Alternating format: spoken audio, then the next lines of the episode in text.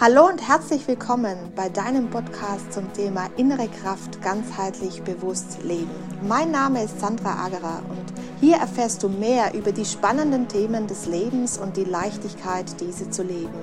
Die Momente deines Lebens gehören dir alleine. Nur du kannst dich daran erfreuen und ihn als das leben, was er, der Moment, dir sagen möchte.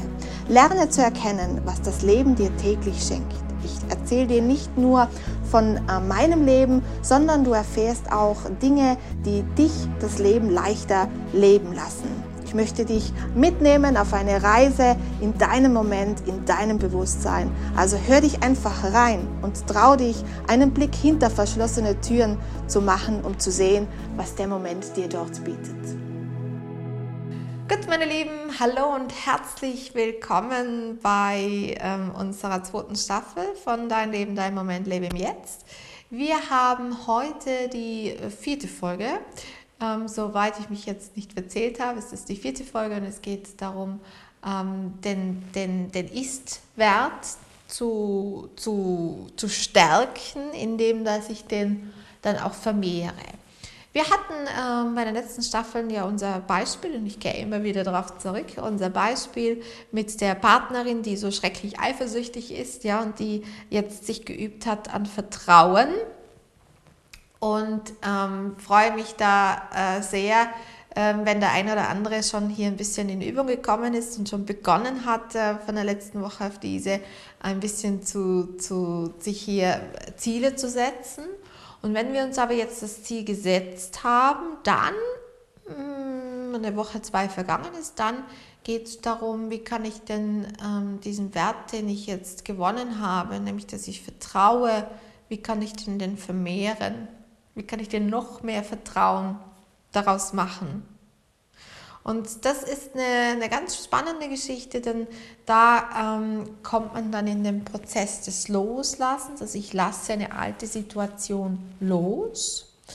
Ähm, ich gehe weg von dem Ist-Wert in den, in den Soll-Wert, so will ich es beschreiben. Also ich gehe von einer gewohnten, mir gewohnten ähm, Strategie innerkörperliche, also ja, von, von einem meiner, mein Körper ist diese Strategie gewohnt, so. Ihr wisst ja, ich habe ja manchmal, wenn ich zu schnell spreche, dann habe ich ja immer so Hölpler drin.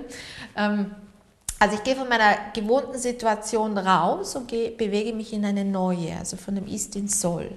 Und das ist etwas, was im Unterbewusstsein äh, ja passiert. Und ähm, wenn sich das verinnerlicht, also wenn das Körpersystem das verinnerlicht hat, tut es das auch.